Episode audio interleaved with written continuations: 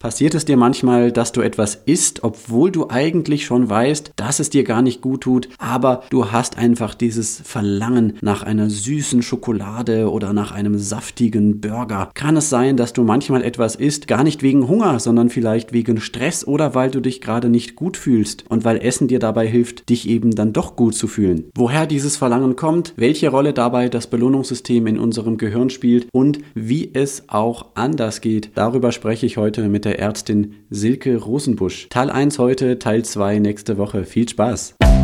Ich Stark, dein Ratgeber-Podcast zu Psychologie, Gesundheit und Lebenszufriedenheit. Ich bin Christian Koch, los geht's! Jetzt habe ich fast den Disclaimer vergessen, also machen wir das noch schnell. Selbstverständlich, auch die heutige Folge ersetzt keinen Arztbesuch. Auch wenn die Silke Ärztin ist, geben wir hier unsere persönliche Meinung kund, was für dich persönlich in deiner konkreten Situation richtig und sinnvoll ist, darfst du selbst entscheiden und natürlich darfst du dafür sehr, sehr gerne auch die Rücksprache mit Ärzten und Therapeuten suchen. Außerdem habe ich auch für die heutige Folge ein kostenfreies Rezensionsexemplar des besprochenen Buchs vom Humboldt Verlag erhalten. Im weitesten Sinne könnte man das Ganze also als Werbung sehen. Geld habe ich wie immer nicht bekommen und bin in meiner Berichterstattung frei. Jetzt endlich los. Viel Spaß.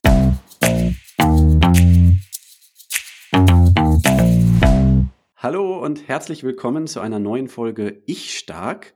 Heute zum Thema Raus aus der Esslustfalle. Und zwar mit der Ärztin Silke Rosenbusch. Silke, schön, dass du da bist. Herzlich willkommen. Danke, dass ich da sein darf, Chris.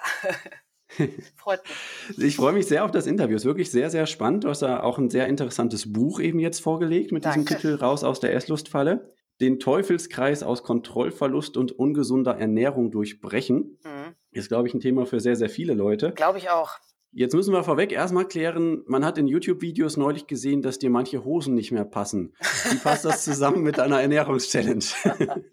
Nein, ich bin jetzt gerade in der 35. Woche schwanger.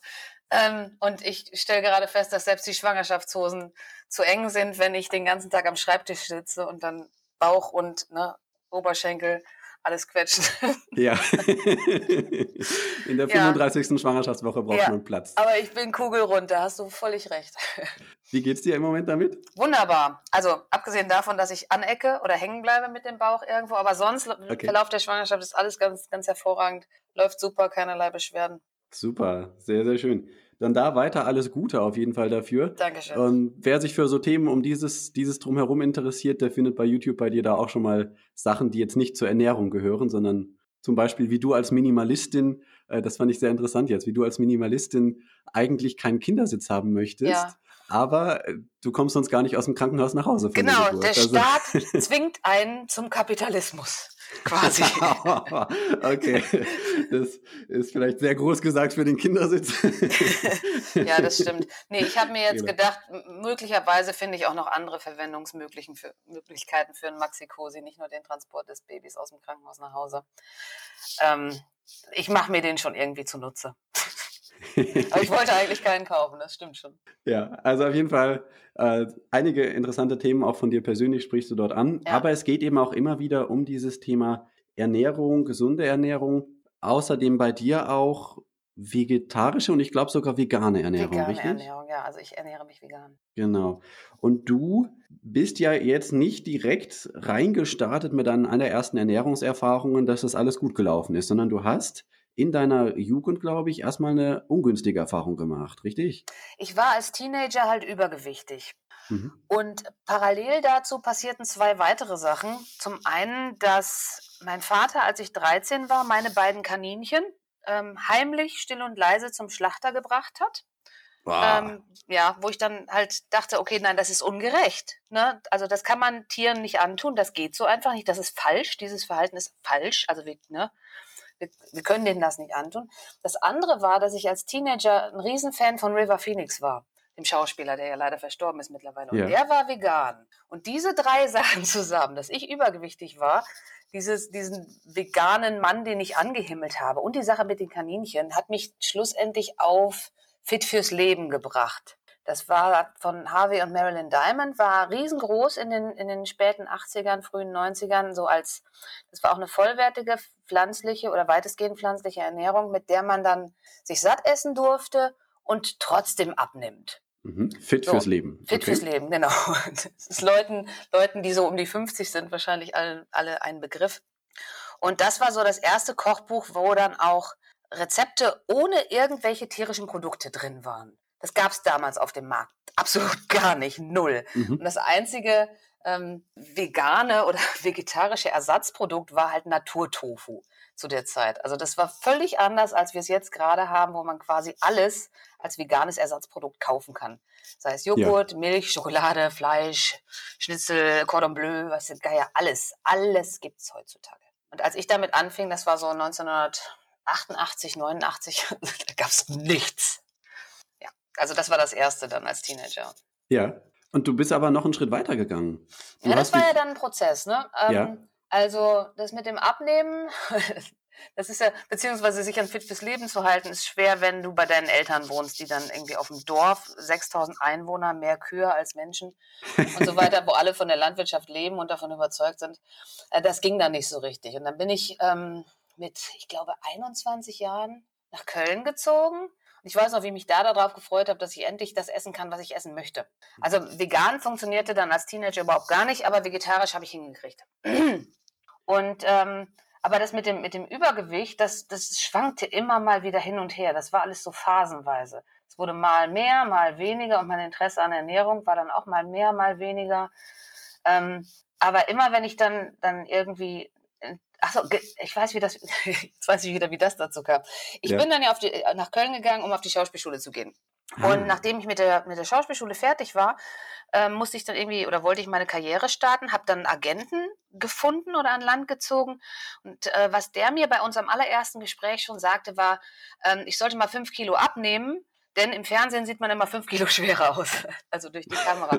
Okay. Und das hat mich dann, obwohl ich eigentlich relativ gut zu, zurecht war, ähm, in Bezug auf Ernährung, so in meinen Zwanzigern, nochmal dazu gebracht, dass ich, dass ich mich mit, dass ich Diät gehalten habe. Und Diät halten funktioniert halt einfach nicht, weil spätestens nach zwei oder drei Wochen kommt dann der Binge. Also, dass man, dass man schwach wird, dass man rückfällig wird, mhm. dass man dann Sachen isst, die man nicht essen will, dass man sich wieder Vorwürfe macht. Und schlussendlich Jojo-Effekt und man hat wieder mehr Kilos drauf, als man vorher abgenommen hatte. Und das ist mir dann auch so passiert. Mhm. Und da stieß ich dann nochmal erneut, sowohl über auf vegane Ernährung, aber als auch auf Rohkost. Und genau. Äh, genau, das war, lass mich kurz überlegen, irgendwie 2000, 2004, 5, irgendwie sowas um den Dreh. Und ähm, du hast dich eine Zeit lang komplett nur mit Rohkost ernährt? Ja, zu, zu 98 oder so Prozent, weil also mhm. wenn man unter Leute geht, dann ist das manchmal einfach nicht möglich. So wie, keine Ahnung, Familienfeiern oder man geht in ein Restaurant oder sonst irgendwas. Aber ich glaube, ich habe das ziemlich konsequent von 2009 bis 2011 gemacht. Vorher war so ein Rumexperimentieren damit. Ging es dir damit gut? Ähm, zu Anfang ja. das ist genau der Punkt bei der Rohkosternährung. Ähm, die Leute entdecken das, die halten sich da dran. Ähm, es geht ihnen erstmal hervorragend, sie haben mehr Energie, es wird gesundheitlich alles besser, weil man den ganzen Junk weglässt. Eigentlich nur, nicht weil Rohkost jetzt so wahnsinnig toll ist, aber weil man den ganzen Mist weglässt. Und ähm, dann ist man voll davon überzeugt, dann fängt man an, darüber zu bloggen oder vielleicht auch selbst-publizierte Bücher darüber zu schreiben ähm, oder sich im Internet irgendwie aktiv zu machen. Aber dann nach zwei Jahren stellt man ungefähr fest, Kacke, es hat Nachteile. Also bei mir mhm. fiel es dann erstmals auf, weil ich einen schlechten Eisenwert hatte. Ich hatte in der Folge dann aber auch, dass mir die Fingernägel abbrachen, dass mir vermehrt Haare ausfielen und solche Sachen. Und das hat mich dann davon wieder abgebracht. Und wenn du dir Leute, die Rohkost propagieren, im Internet irgendwo anguckst, das sind alles Leute, die da ganz frisch mit angefangen haben. Die jetzt der Meinung sind, sie hätten die Weisheit mit Löffeln gefressen. Ähm, was, was sie an Erfahrungen damit gemacht haben, gelte für alle. Und äh, früher oder später, also ich weiß nicht, wie viele Blogs in der ganzen, es seit 2009 wo ich angefangen habe, auch zu bloggen schon gab. Und Jede wenn die dann scheitern, dann machen die ihre Blogs halt alle dicht. Mhm. Und so gibt es da keine Dokumente drüber, wie Leute schon seit Jahrzehnten mit Rohkost gescheitert sind. Es gibt eine Studie aus den 80er Jahren, glaube ich, oder frühen 90ern von der Universität Gießen, ähm, die die Rohkosternährung, also vegane Rohkosternährung untersucht haben und halt festgestellt haben, was für gravierende Mängel bei den Leuten dann auf Dauer dabei rauskommen. Mhm. Und das weiß man, aber trotzdem kommen immer wieder neue Bücher von neuen Leuten, die die Rohkost seit einem Jahr entdeckt haben und machen und großartige Effekte damit feststellen und die das dann propagieren. Und das ist halt irgendwie so ein bisschen das Fatale daran. Also nein, hundertprozentige vegane Rohkosternährung ist, hat keine gesundheitlichen Vorteile, sondern eher Nachteile. Mhm. Was dann eben irgendwann für dich auch körperlich zu merken war und dann hast du wieder umgesteuert. Genau, genau. Das war ziemlich der Moment, wo ich dann auf Dr. Neil Barnard stieß. Das ist halt auch ein veganer amerikanischer Arzt, der eine, eine fettarme, vollwertige pflanzliche Ernährung äh, propagiert. Und äh, der konnte Studien vorlegen, was die Rohköstler nicht konnten. So, Studien, echte Studien, dass tatsächlich Ernährung das und das bewirkt und das und das heilen kann und das und das eben nicht heilen kann oder was es überhaupt kann. So, und dann gibt es dann im, im äh, Dunstkreis von Dr. Barnard halt noch mehrere amerikanische Ärzte. Ganz, ganz vorne mit dabei ist da der Dean Ornish, der hat schon vor 30 Jahren in, ich glaube, es war der Lancet, das ist auch so ein hochdotiertes amerikanisches Medizinjournal, eine Studie veröffentlicht, wie er ähm, verstopfte Herzkranzgefäße von Patienten mit einer entsprechenden Ernährung wieder geöffnet hat. Also die Ursache für einen Herzinfarkt war tatsächlich reversibel. Es wird mhm. bis heute an den, an den äh, medizinischen Fakultäten gelehrt, dass Arteriosklerose nicht reversibel ist. Und wir wissen aber seit 30 Jahren, dass es mit der richtigen Ernährung tatsächlich reversibel ist. Da braucht man nicht unbedingt ein Herzkatheterlabor oder sonst was für, sondern das geht auch von selbst. Der Körper kann sich selber heilen. Mhm. Ja, und noch so ein paar mehr Ärzte. Und das war halt quasi auch direkt vor meinem Medizinstudium, dass ich dann mehr von dem gemacht habe, was, was diese veganen Ärzte gesagt haben. Und das stimmte. Das deckte sich dann schlussendlich auch mit allem, was ich im Medizinstudium gelehrt habe. Also so, so Biochemie vor allem. Also das, das, das, was die erzählen, das hat wirklich Hand und Fuß und das ist, das ist Fakt. Das steht in Lehrbüchern. Ja, und dabei bin ich dann geblieben. Seit 2011 ungefähr. Jetzt zehn Jahre. Es funktioniert ganz wunderbar. Mir geht's bestens. Läuft. Schön. Das klingt schon mal sehr gut. Die Leute, die du gerade benannt hast, mhm. Sind das die Plant-Based Doctors, von ja, denen du auch sprichst? So, so, ja? so fasst man die halt mal einfach zusammen, ja. Dazu zählen also die beiden genannten, der, der Barnard und der Dean Ornish. Der hat ein Buch geschrieben, das heißt Revolution in der Herztherapie. Äh, dann gibt's noch den äh, Dr. Esselstein, der hat ebenfalls ein Buch über Herz-Kreislauf-Erkrankungen geschrieben. Dann Dr. McDougall, der hat äh, die High-Carb-Diät geschrieben und noch ein paar andere Bücher. Und Dr. Joel Foreman, äh, der hat Eat to Live geschrieben. Und dann gibt es noch die zwei, wo ich auch ein Praktikum gemacht habe. Die sind keine Schulmediziner, sondern der eine ist Psychologe und der andere ist äh, Chiropraktiker, Dr. Alan Goldhammer und Dr. Doug Lyle. Mhm. Das sind so die, die in der Szene in den USA, so die, die größten Namen sind quasi. Hast du da in den USA ein Praktikum gemacht? Genau. Cool. Äh, Im Rahmen des Medizinstudiums war ich da vier Wochen in Santa Rosa in der Nähe von mhm. San Francisco. Das ist eine Fastenklinik, die machen Wasserfasten mit anschließender ähm, fettarmer, vollwertiger, pflanzlicher, SOS-freier Ernährung. SOS steht für Salt, Oil, Sugar. Mhm. Und damit äh, heilen die diverse Krankheiten dann, wo die Schulmedizin keine, keine Handhabe hat. Das wäre direkt mal so eine spannende Frage, weil du hast ja zum Beispiel gesagt, es gibt dieses Buch High Carb Diät. Mhm. Ne? Wenn man jetzt in den Bücherladen geht, dann sieht man auch ein anderes Buch, da steht dann Low Carb Diät. Ja. Und die kommen auch wieder mit irgendwelchen tollen Grafiken und, und Erklärungen. Ja. Äh, äh, und wenn man dann schaut, dann gibt's noch den Eiweißpapst Dr. Ulrich Strunz, ja. der sagt sogar, warum eigentlich Low Carb, warum nicht No Carb? Ja. ja. Äh, ich empfehle den Leuten immer, als Ulrich Strunz, ich empfehle den Leuten immer gar keine Kohlenhydrate zu sich zu nehmen. Und beschreibt irgendwie auch ganz ausführlich, wie er damit tolle Erfahrungen mhm. macht. Also jetzt als Nichtmediziner fühlt man sich ja zwischen diesen ganzen Ansätzen, die irgendwie alle erstmal plausibel klingen, ähm, irgendwie schnell auch verloren. Ja, ich weiß. Das war für mich tatsächlich der Hauptgrund, Medizin zu studieren, weil ich wissen wollte, diese Leute widersprechen sich alle. Was ist ja. denn die Wahrheit? Was ist denn jetzt wirklich die Wahrheit? Und die Wahrheit ist tatsächlich, dass eine fettarme, vollwertige pflanzliche Ernährung äh, medizinisch von, von allen Seiten, also sei es einfach nur die, die banale Biochemie, so, so woraus macht der Körper eigentlich Cholesterin, also das ganz banale, ähm, bis hin zu großen Bevölkerungsstudien. Wenn du guckst, was essen die Leute in den Blue Zones zum Beispiel. Ähm, das sind ja die, die Orte auf der Welt, gibt glaube ich, fünf, wo die Menschen am mhm. allerältesten werden, wo die meisten über 100-Jährigen leben Aha. und so. Und ähm, wenn du das alles zusammenfasst, dann geht es halt in die Richtung, dass der Mensch am besten fährt, wenn er, wenn er fettarm ist, also verhältnismäßig fettarm, wenn er ähm, gesättigte Fette weitestgehend meidet, wenn die Kohlenhydrate, die er isst, vollwertige Kohlenhydrate sind, wenn er ähm, Hülsenfrüchte integriert und er kann auch mal ein bisschen tierische Produkte essen, das tut der Gesundheit keinen Abbruch. Ähm, es darf halt einfach nur nicht überhand nehmen. Und das mhm. ist das, was, wenn du, wenn du die, gesamt, die gesamte Datenlage dir ranholst, quasi als Quintessenz bei rauskommt. Es muss nicht vegan sein, es muss auch nicht mal vegetarisch sein, aber der Mensch sollte schon viele Pflanzen essen und die dann auch möglichst ganz. Mhm. Das scheint mir auch in unserer Gesellschaft bei den Leuten, die sich damit beschäftigen, eigentlich so der große Trend zu sein. Ne? Also ja. das ist das, was man eigentlich immer, immer wieder auch immer mehr auch hört als Zusammenfassungen. Im Vergleich zu den letzten Jahrzehnten wäre es sinnvoller, weniger Fleisch zu essen, weniger Fett, weniger Zucker, weil davon doch relativ viel bei uns in der Ernährung vorkommt genau. in der genau. westlichen Welt. Und, und mit der, mit der Low-Carb-Ernährung oder Paleo oder Keto oder sowas ist schlussendlich dasselbe wie in der Rohkost. Ja, du kannst damit Vorteile erzielen, weil du zumindest eine schlechte Sache weglässt, raffinierten Zucker oder, oder raffiniertes Weißmehl oder sowas, aber du machst halt nur die Hälfte.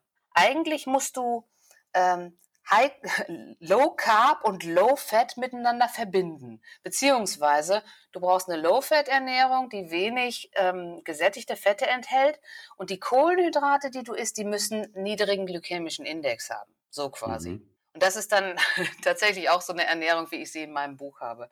Also nur eine Seite machen, nur Carbs meiden ist kacke und nur Fett meiden ist auch kacke, weil wenn du Fett meidest, aber die ganze Zeit äh, Sprite trinkst, ist dir auch nicht geholfen. Es ist beides schädlich. Zu viel Fett ist schädlich und zu viele raffinierte Kohlenhydrate sind schädlich. Ne? Ja, ja, das, das, klingt jetzt, das klingt jetzt erstmal gar nicht so einfach, aber wir werden das nachher aufdröseln, mhm. dass man das gut nachvollziehen kann. Ähm, ich habe mal gehört oder gelesen, ich weiß nicht mehr wo, die zusätzlichen Lebensjahre, die Veganer so statistisch haben. Mhm dass das zum größten Teil zusätzliche Lebensjahre sind, weil sie nicht rauchen? Das weiß ich nicht. Mhm.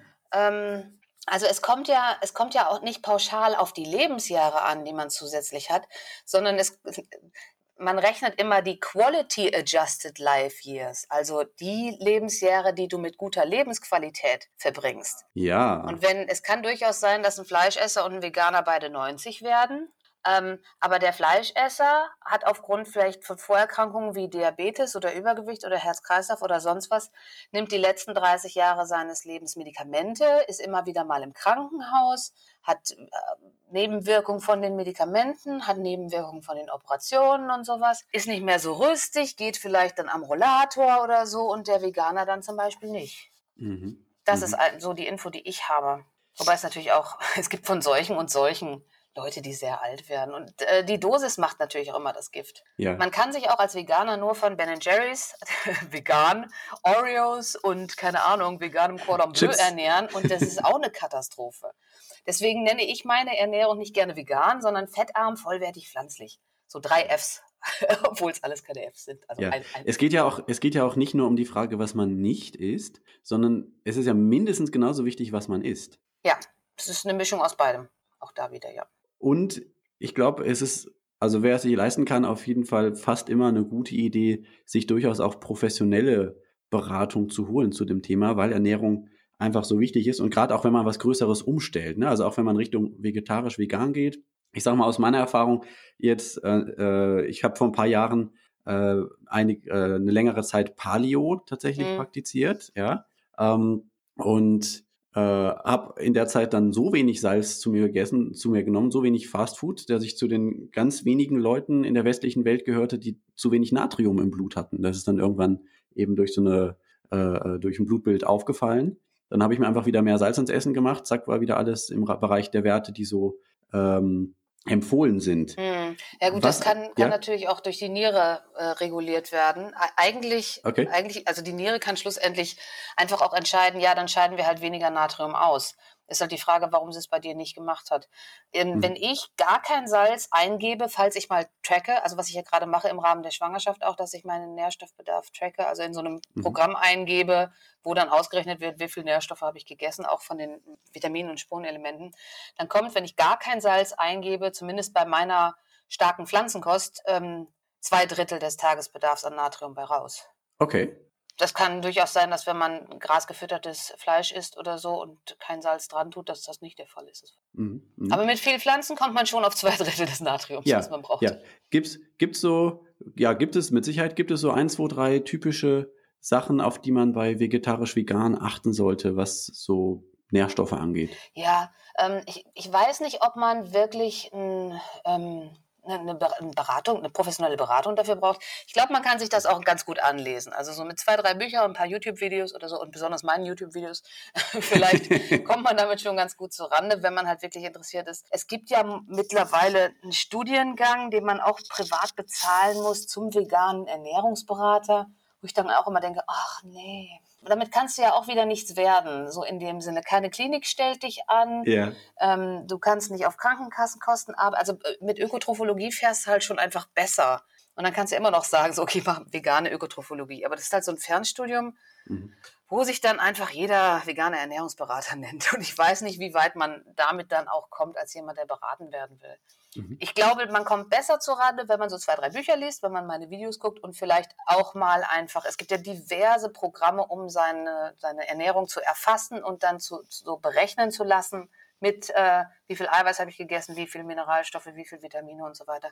Und dann sieht man sehr gut, woran es hapert und was einem, mhm. was einem irgendwie fehlt. Und dann kann man immer noch in Google eingeben, keine Ahnung, Eisen, wo ist es drin? So, und dann einfach mehr davon essen. Und einfach so gucken, was man essen muss, was einem schmeckt, dass man auf das kommt, was man, was man halt zu sich nehmen sollte. Ja.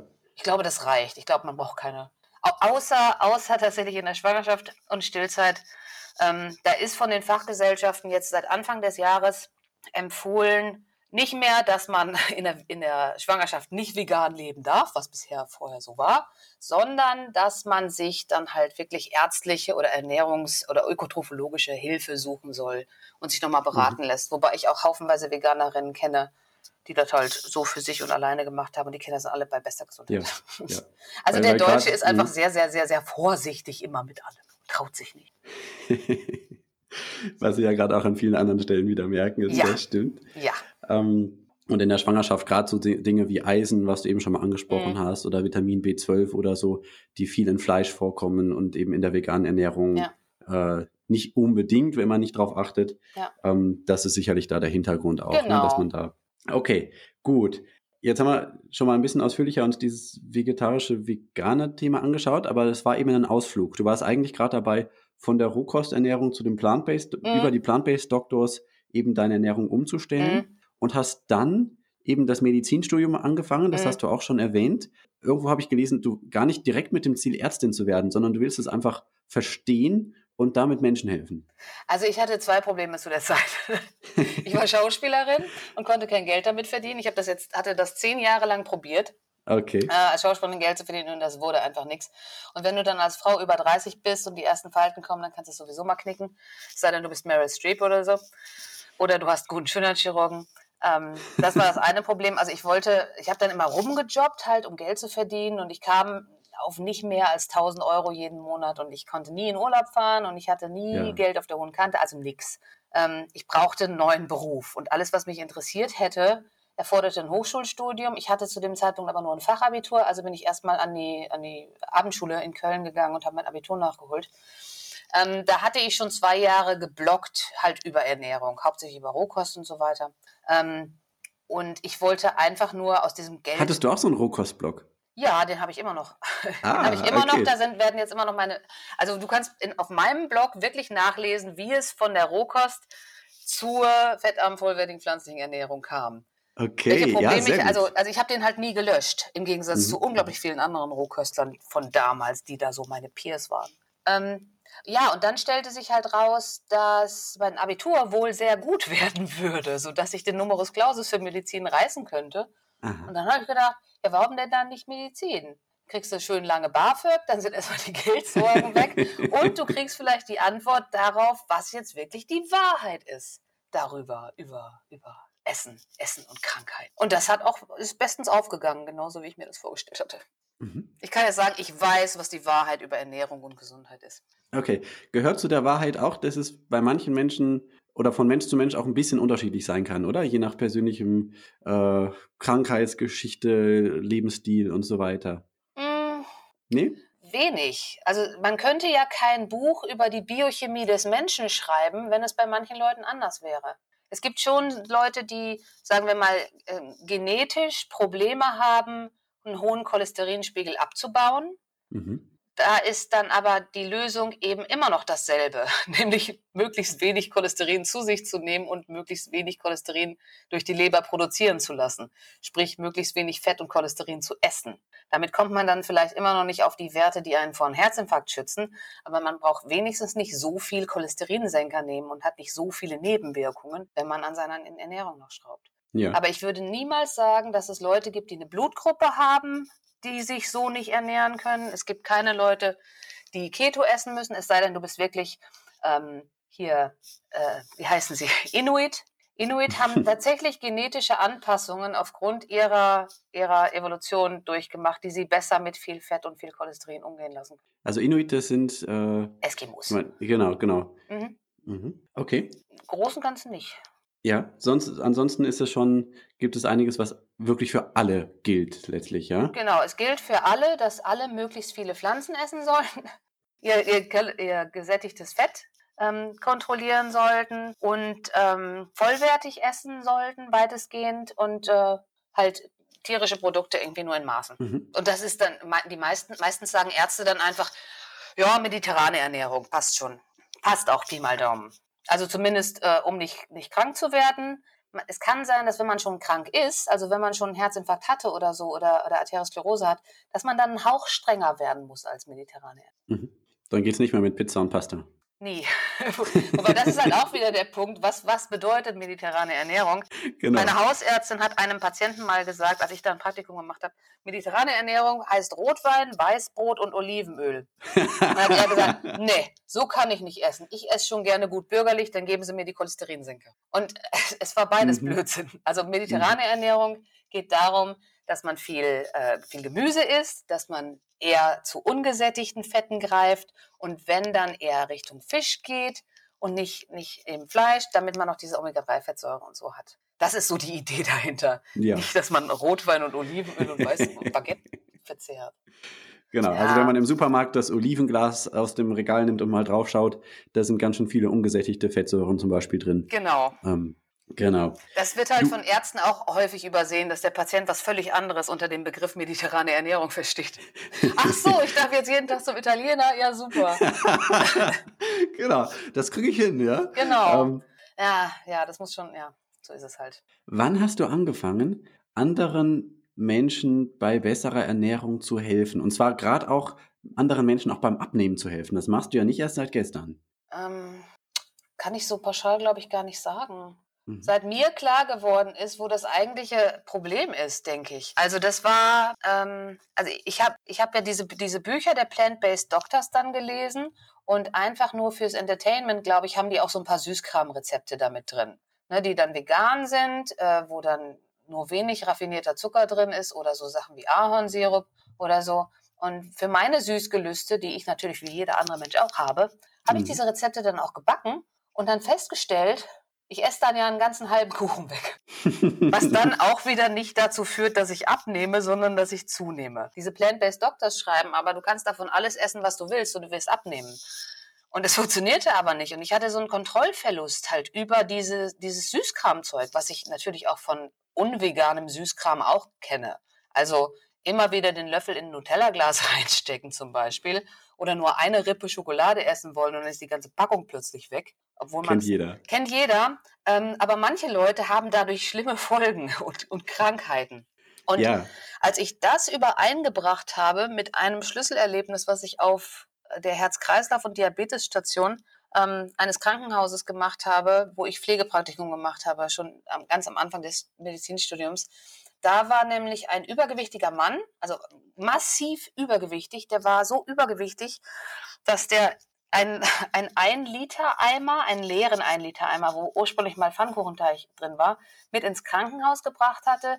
Den nutzte er immer, um da rein zu urinieren, weil er seinen mhm. Penis nicht mehr sehen konnte und das war so die einzige Möglichkeit, die er hatte zu zielen. Also so übergewichtig. Und der war da wegen entgleistem äh, Blutzucker. Also er hatte halt zu viel gegessen, das war ein Typ 2 Diabetiker Und in diesem Krankenhaus werden auch Schulungen gemacht mit Typ-2-Diabetikern, wo denen beigebracht wird, wie sie auf ihre Ernährung achten sollen und wie sie auf ihre Füße achten sollen, damit da nicht irgendwas amputiert wird und solche Sachen. Ja. Und ähm, die, in dieser Schulung bekommen die Patienten auch eine fettarme, rein pflanzliche Ernährung. Nicht ganz so vollwertig wie meine, aber fettarm und rein pflanzlich. Drei Tage lang, um damit die Insulinresistenz zu knacken. Mhm. Und diese Ernährung habe ich dann dem Patienten vorgeschlagen, diesem, diesem wahnsinnig übergewichtigen. Und bei der Vorstellung davon brach der in Tränen aus. Der hat richtig geheult. Der hat geheult, weil, weil die Vorstellung ihn so geschreckt hat, drei Tage auf das zu verzichten, was ihm so Halt gibt, eigentlich. Und ähm, zwei Tage später überhörte ich dann ein Gespräch, was die ebenso übergewichtige Frau und die ebenso übergewichtige Tochter mit einem Arzt geführt haben, weil der Arzt dann ziemlich laut sagte, ja, Sie können nicht immer alles auf die Ärzte schieben, Sie müssen auch mal selber was machen. Und dann fing die Frau an zu flehen und meinte, ich, ich versuche doch auch immer auf ihn reinzureden. Und dann sage ich ihm, er darf das und das und das und nicht essen. Aber dann wird er sauer auf mich und schnauzt mich an und dann breche ich in Tränen aus und dann tut es ihm leid und er heult wieder. Und ich dachte, das ist ja wie bei Alkoholikern, so wie ich Alkoholikerfamilien aus dem Film kenne oder so.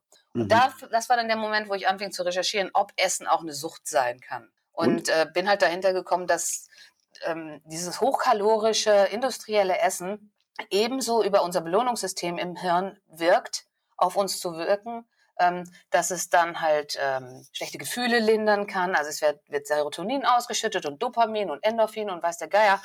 Alles, was auch beim Konsum von Drogen ausgeschüttet wird. Und dann machte das plötzlich alles Sinn, warum ich die Kontrolle verliere über meinen veganen Kuchen und warum ein, ein 150 Kilo schwerer gestandener Mann weint, wenn er drei Tage so essen soll wie ich. Essen hat enorm starken Einfluss darauf, wie wir uns fühlen. Ja. Das ist auch der Sinn der Sache. Also die Evolution hat das so eingerichtet, dass wir gute Gefühle durch Essen kriegen, weil sonst würden wir es nicht tun, schlussendlich. Aber wir haben wäre. Essen entwickelt, was viel, viel, viel, viel stärker wirkt, als die Evolution es jemals wollte. Mhm. Und das ist so ein bisschen die Krux daran. Also es war lange Zeit sehr, sehr sinnvoll, dass wir genau auf alles, was irgendwie ein bisschen süß war oder ein bisschen mhm. fettig war, dass wir genau das genommen haben, weil es gab halt nicht viel. Genau. Und das war halt das, wo die meiste Energie für uns drin war. Ja. Und genau das wird uns heute oder wird vielen heute zum Verhängnis, äh, weil diese evolutionäre Programmierung immer noch da ist. Aber jetzt gibt's das alles in Überfülle. Genau, das und wir haben es ja noch so verarbeitet, wie es es in der Natur nicht gibt. In der Natur gibt es, glaube ich, nur ein einziges, eine einzige Frucht, die Zucker und Fett enthält. Und die kenne ich auch nur aus der Rohkostszene, die Durian. Die gibt es in Südostasien, wird auch immer Stinkfrucht genannt. Aha. Und ähm, die schmeckt so ein bisschen wie äh, Eierlikör vielleicht oder auch Torte oder Vanillepudding oder so. Und da ist Fett und Zucker drin. Und alles andere enthält entweder nur Fett oder nur Zucker und äh, oder, oder Kohlenhydrate. Und so kommen wir dann auch wieder auf dieses entweder Low Carb oder Low Fat Zeugs. Ja, äh, also äh, der, Pfirsich, der Pfirsich ist süß und ähm, ein, ein, ein Stück vom frisch erlegten Gnu ist vielleicht fettig. Ja aber ist nicht süß. Genau. Das, das fand ich sehr interessant. Das habe ich tatsächlich äh, in deinem Buch zum ersten Mal gelesen. Ah. Ähm, diese Kombination von süß und fettig. Und die zieht sich ja durch die Ernährung oder durch viele Produkte, verarbeitete Produkte äh, ganz enorm. Durch ja? das also komplette Junkfood. Seien sie herzhaft oder seien sie süß. Also wir haben da auf der einen Seite die Torte, die süß und fettig ist, aber auch ein Burger enthält Kohlenhydrate und Fett. Am besten mhm. noch mit einer, mit einer Pommes oder so zusammen. Das ist das. Und das, das, das kennen wir evolutionsbiologisch nicht. Wir haben damit angefangen vor ungefähr eigentlich nach dem Zweiten Weltkrieg, weitestgehend. Leute wie Bismarck oder Heinrich der Achte oder so, die haben damit schon früher mit angefangen. Also super reiche mächtige Leute, die, die da rankamen. Mhm. Willensstarke Menschen übrigens. Also ich, ich habe irgendwo, ich glaube, nee, das stand in meinem Buch drin, aber der Verlag hat es rausgeschrieben. Äh, rausgestrichen. okay. Also die dicke Leute sagen von sich häufig, sie seien halt einfach nicht willensstark. Und ich sage dann, dann erklär mir mal, Heinrich der Achte, Otto von Bismarck, Helmut Kohl, Winston Churchill, waren das willensschwache Menschen? Mhm. Also gar nicht. Das nicht. waren fette Leute, fette Leute, die ihren ganzen Stress weggefressen haben. Mhm. Die ganze Verantwortung, alles, was auf ihren Schultern lastete. Und äh, also das war natürlich nicht nur, die haben nicht nur gefressen, die haben auch äh, geraucht und äh, gesoffen. Aber das kommt ja alles, das ist alles derselbe. Das ist alles in unserem Temporallappen im Belohnungssystem. Genau, du hast zum Beispiel auch in deinem Buch beschrieben, man kann sogar im Gehirn scannen, einfach ah. mal nebeneinander liegen. Ein Bild davon von dem einen, der sich gerade mit Essen belohnt und da das Belohnungssystem aktiviert und von dem anderen, der gerade Cannabis konsumiert. Heroin war es, glaube ich, oder Kokain. Heroin, ja. okay. Und ja. es sieht ganz schön ähnlich aus. Es sieht äh, im MRT, es war ein Funktions-MRT, was die Nora Volko gemacht hat. Das ist eine äh, amerikanische Psychiaterin, die auf Suchterkrankungen spezialisiert ist und die auch an sich selber festgestellt hat, irgendwie, okay, Schokolade ist, ist ein Problem für mich. Ich esse die, obwohl ich negative Konsequenzen habe, nämlich einen Migräneanfall. Das kann ja wohl nicht sein. Wieso mache ich sowas? Und die hat sich dann auch damit beschäftigt und hat dann halt ein Funktions-MRT gemacht, wo sie das Belohnungssystem sichtbar gemacht hat. Sie hat übergewichtigen Leuten Fotos von Junkfood gezeigt und dann das Gehirn mit dem MRT fotografiert. Mhm. Und sie hat Kokainabhängigen oder Heroinabhängigen Fotos von deren favorisierter Droge gezeigt und hat dann die Dopaminrezeptoren aufleuchten lassen, quasi. Also das ist, das Dopamin fühlt sich so an wie Kick und wie Glück und wie Orgasmus. Also so richtig, ne, der ja. totale Kick. Serotonin fühlt sich nur so an wie Zufriedenheit. Das ist so ein bisschen drunter. Ja, und äh, das hat sie sichtbar gemacht und es sah exakt gleich aus. Und die Konsequenz daraus war dann halt, dass sowohl bei Übergewichtigen als auch bei Heroinabhängigen das Belohnungssystem gleich kompromittiert ist, dass sich das an den Stimulus gewöhnt hat. Als ich dein Buch gelesen habe, ähm, habe ich mir gedacht, wahrscheinlich wird fast jeder, der das Buch liest, ähm, sich irgendwie die Frage stellen, kann das sein, dass ich auch irgendwie esssüchtig bin? Hm. Ähm, denn zum Beispiel über mich würde ich, also mindestens vor dem Lesen vom Buch, ganz klar sagen, nee, auf keinen Fall. Mhm. Ja. Ähm, ähm, ich esse eben schon seit Jahren viele Geschichten nicht. Äh, alle zwei Monate habe ich mal irgendwie einen Heißhunger auf einen Burger oder sowas, okay. Äh, aber das wird jetzt, glaube ich, noch nicht unter Esssucht fallen. Nee. Und trotzdem habe ich mich an vielen Stellen dann so äh, ja, ich weiß nicht, ob ertappt das richtige Wort ist, aber ich benutze es jetzt mal. Mhm. Ähm, eben wie zum Beispiel dieses, ach guck mal, die Kombination von Fett und Süß, die ist wirklich cool, ne? Mhm. Ähm, die, die, äh, die stößt schon auf ein gewisses Verlangen bei mir, wenn ich mir das vorstelle, ne? Ja. Ähm, was, was ist denn irgendwie so ein Kriterium, woran man, äh, wenn man das jetzt hört, was du sagst, ne? Irgendwie Essen ist wie Heroin oder so, ne? Ähm, woran kann ich denn merken, ob ich süchtig bin? Nach Essen, nach bestimmten Kalorienwerten, was weiß ich nicht, mhm. oder ob das alles noch in Anführungsstrichen normal ist. Also da, da, ich bediene mich da immer bei der Suchtmedizin und es gibt da unterschiedliche Fragebögen, die man nutzen kann, woran ja. man festmacht, ob jemand, ob das, ob das noch Genuss ist oder Missbrauch oder Sucht. Ich habe äh, im Buch, glaube ich, habe ich das Abhängigkeitssyndrom definiert. Das sind sechs Kriterien, die vorliegen müssen und wenn mehr als zwei oder ja, wenn mehr als zwei erfüllt sind, glaube ich, kann man davon ausgehen, dass hier mhm. eine Sucht vorliegt. Also dieses Kontrollverlust mal bei einem Burger auf einer Hochzeit, an einem All-You-Can-Eat-Buffet oder sowas, ist alles noch keine Katastrophe wenn das dann einmal passiert. Aber wenn du den, den Konsum nicht einstellen kannst, obwohl du negative Konsequenzen daraus hast, sei es ja. Typ-2-Diabetes, sei es Übergewicht, sei es hohen Cholesterinspiegel, äh, weiß der Geier irgendwas, dann, dann hast du ein Problem. Und das haben halt wahnsinnig viele Leute. Und ich habe ja während des Studiums dreieinhalb Jahre in der Uniklinik in Köln gejobbt, in der Pflege, so als Pflegehelfer. Mhm. Und gefühlt würde ich sagen, dass 80 Prozent aller Leute da liegen, weil sie wegen, wegen Rauchen, Saufen, Fressen, schlussendlich. Also, um es mal ganz platt zu sagen. Äh, alle krank, also es ist ja dann nicht nur so Sachen wie Übergewicht, das ist auch Speiseröhrenkrebs oder ein äh, Fettleber oder sowas, was dann eben vielleicht vom, vom Alkohol kommt. Oder dann Lungenkrebs, was vom Rauchen kommt. Und das, viele Leute haben halt mehrere Sachen dann gleichzeitig. Mhm. Und ich denke dann auch immer, wir haben gar nicht zu wenig Ärzte und zu wenig Pflegekräfte. Wir haben zu viele Kranke, die alle gar nicht krank sein müssten. Jeder Zehnte ist Typ-2-Diabetiker yeah. in Deutschland. Typ-2-Diabetes ist eine Krankheit, die müsste überhaupt nicht existieren. Es gibt viele, also es ist ja nicht die einzige, es gibt einige Krankheiten, die müsste es gar nicht unbedingt geben, mhm. zumindest nicht bei so vielen. Ja. Und da könnten, aber da müsste einiges für verändert werden, mindestens im individuellen Leben. Gott sei Dank kann man das selber viel erreichen, wenn man ja. möchte und sich daran klemmt. Ähm, trotzdem hat man einige Herausforderungen weiter. Ne? Man hat immer noch diese leckeren Sachen im Supermarkt und so weiter. Ähm, aber ich nochmal kurz zurück, ich finde dieses Kriterium sehr, sehr gut, was du sagst, dieses ähm, trotz negativer Folgen weiter essen. Ja. Ne? Also so, das, äh, ich habe da verschiedenste Sachen gehört. Ne? Manche haben dann zum Beispiel Sodbrennen. Sie mhm. wissen schon, wenn ich das jetzt esse, habe ich danach Sodbrennen. Ja. Aber trotzdem ist es so lecker, ich will das jetzt essen. Ja. ja? Und, und ich kenne auch Leute, die dann sich was reinstopfen und direkt danach denken, oh, was habe ich wieder gemacht? Das war jetzt aber schlicht. Ja. Diese ganze Tafel Schokolade oder so. Das wäre dann schon so ein Hinweis, ähm, da scheint was offensichtlich nicht gut zu sein. Also gut, die wissen das ja sogar schon. Ja gut, oder es gibt ja. dann die Leute, die sich dann erbrechen, ne?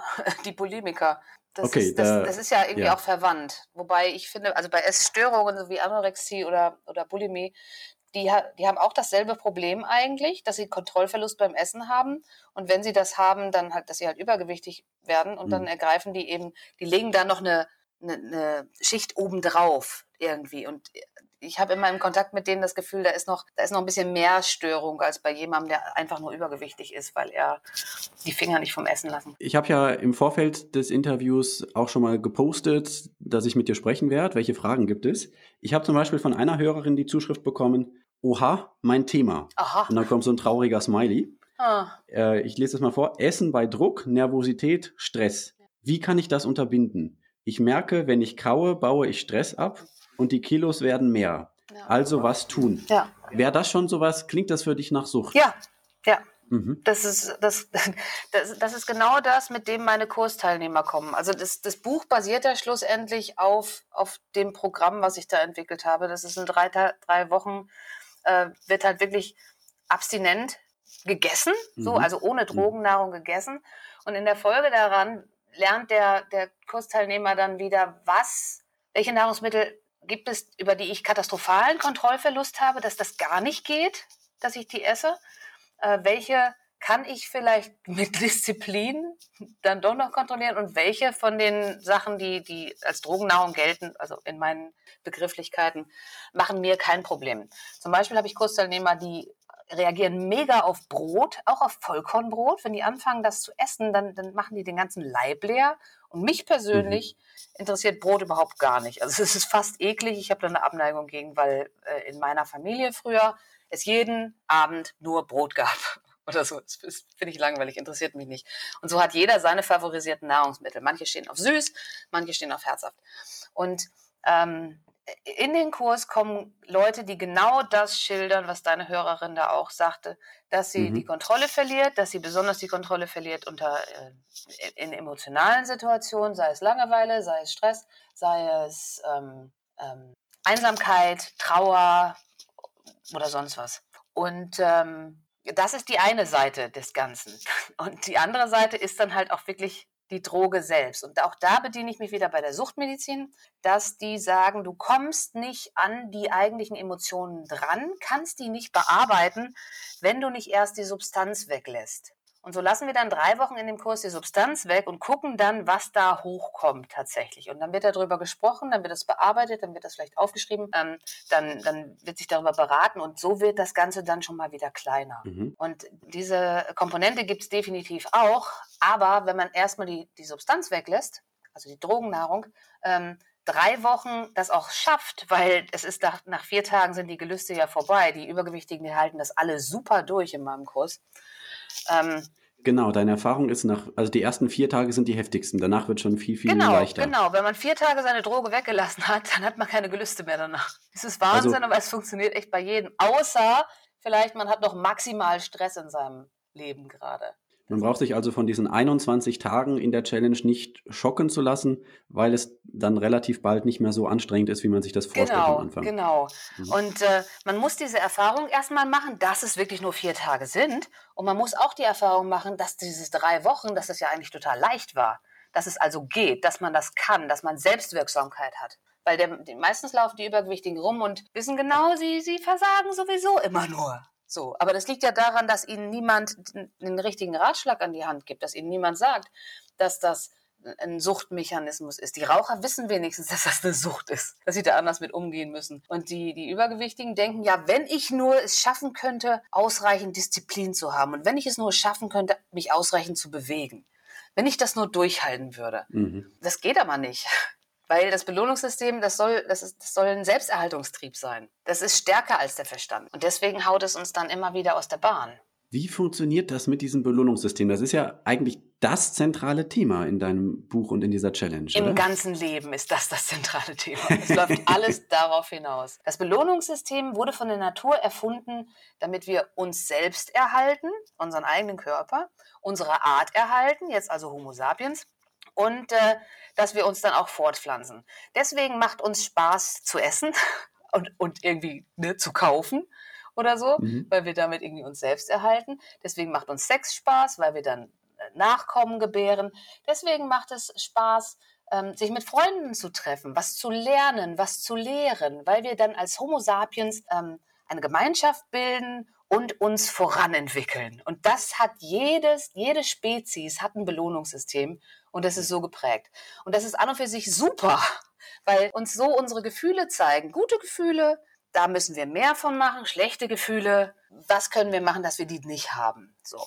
Also das, das führt uns eigentlich wie doof durchs Leben. Es reicht völlig aus, einmal als Kind geprägt worden zu sein, mit dem Belohnungssystem und dann brauchst du eigentlich nicht mehr denken. Und dann war der Mensch schlauer für sich selbst und hat Sachen erfunden, die künstlich das Belohnungssystem manipulieren. Deswegen kannst mhm. du jetzt, wenn du einen Scheißjob hast, ähm, den trotzdem erledigen, indem du einfach den ganzen Tag Kaffee trinkst, Rauchpausen machst und Schokolade isst währenddessen. Mhm. Dieses Belohnungssystem ist ja uralt in unserem Gehirn. Mhm. Ne? Das ist ja, äh, haben ja nicht nur wir Menschen, sondern auch viele andere mhm. äh, Lebewesen eben schon. Ich denke gerade an so einen Versuch mit Ratten, denen man einen, ähm, ähm, wie sagt man, ja, so, so, so, eine Stimulation im Gehirn genau beim mhm. Belohnungssystem irgendwie gegeben hat. Immer dann, wenn sie auf ein bestimmtes Pedal gedrückt ja. haben. Und äh, ich habe im Kopf, da sind sogar Ratten, die haben dann so oft auf dieses Pedal gedrückt, dass sie sogar dabei verhungert sind. Ja.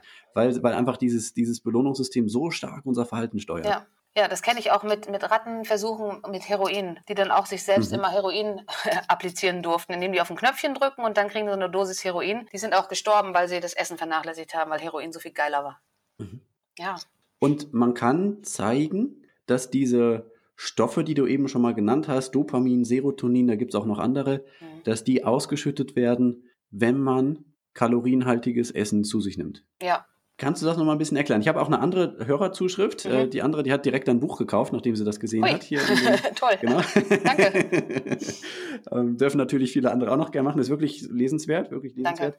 Ähm, die, ähm, die hat mir dann einen Screenshot geschickt, ähm, noch aus der Online-Vorschau von der Seite, wo du auch Noradrenalin ähm, erklärst Aha. und wo du später auch beschreibst, es gibt so einen Teufelskreis sogar, einerseits also mit, mit, mit, mit, mit Stresshormonen ja. und dann sind aber weniger von diesen positiven Stoffen verfügbar, die man, die man braucht und so. Und das, das steigert sich irgendwie gegenseitig noch hoch. Kannst du das noch ein bisschen ähm, genauer erklären? Also ich glaube, viele haben schon mal das Wort gehört, Dopamin oder Serotonin. Mhm.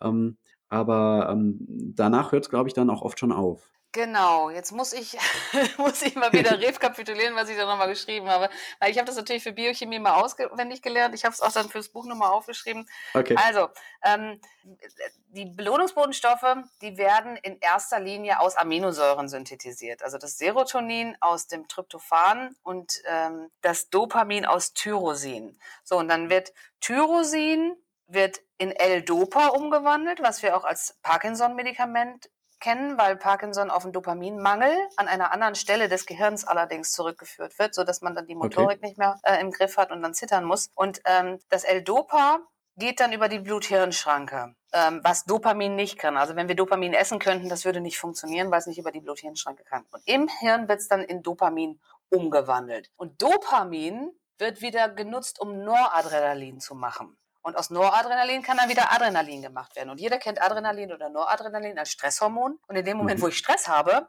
dann wird mein Dopamin, was ich ja eigentlich für mein Glück brauche, zur Bewältigung des Stresses umgewandelt. Aha. Und dann habe ich kein Glück. Und natürlich denke ich in der Folge dann, wo kriege ich jetzt Glück her? Erfahrungsgemäß aus Torte oder so. Und dann habe ich wieder neues Dopamin.